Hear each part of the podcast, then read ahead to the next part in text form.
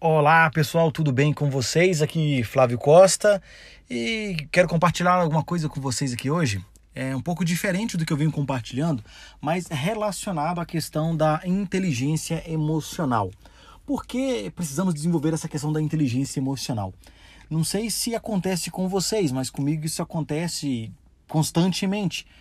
É, hoje nós vivemos num mundo um pouco diferente. As pessoas é, é, se vitimizam pela sua própria história ou se vitimizam com relação a qualquer coisa que está acontecendo e que ela acha que ela é vítima da sociedade ou vítima daquilo que está acontecendo. Então isso é um assunto um pouco complicado e dependendo da forma como você fala, as pessoas se sentem ofendidas. Da forma, se você é mais direto, se é mais incisivo, é mais enérgico no que você está falando, você pode sim prejudicar a questão da comunicação. E, e pense bem, a comunicação é uma das coisas mais importantes no que tange a questão aí de habilidades humanas, soft skills. Então, para que você tenha boa comunicação, você também tem que desenvolver essa questão aí da inteligência emocional.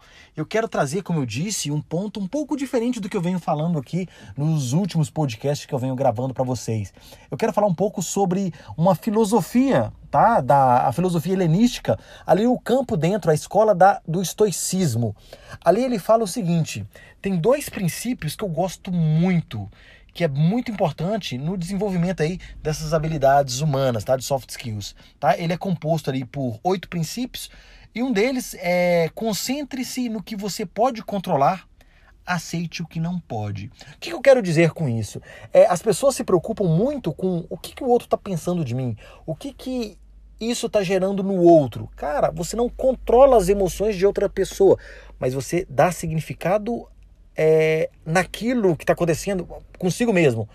Em outras palavras, se a pessoa te ofende ou parece ter ofendido, quem decide se aquilo foi uma ofensa ou não é você mesmo. Então, inteligência emocional relacionada a essa questão do estoicismo, que é concentre-se no que você pode controlar, aceite o que você não pode controlar.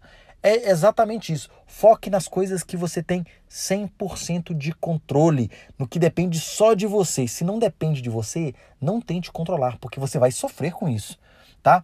E o outro ponto que eu acho muito legal também, que chama-se pratique o infortúnio. É meio estranho, né? Pratique o infortúnio.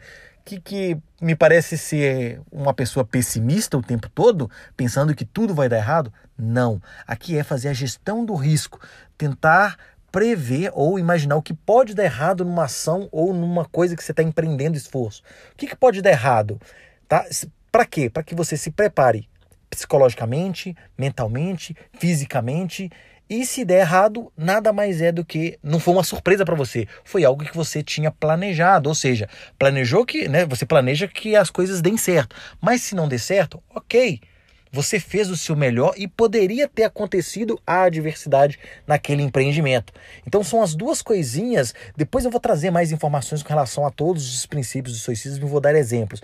Mas o que eu quero trazer aqui nesse podcast para vocês são essas duas coisas que me ajudam aí a desenvolver essa questão da inteligência emocional, do controle emocional com relação às outras pessoas. O primeiro deles é você focar na, nas coisas que você tem controle e esquecer, né, tá, das coisas que você não tem controle. E por um outro lado, praticar aí o infortúnio, ou seja, pensar nas coisas que podem dar errado na, na, quando você está empreendendo algo, está numa atividade ou está fazendo qualquer que seja a, a, a coisa que você tá, esteja fazendo, tá legal? Então, pense e programe. Se der errado, não seja uma surpresa, foi algo que você esperava para aquele feito que você estava tentando, tá legal?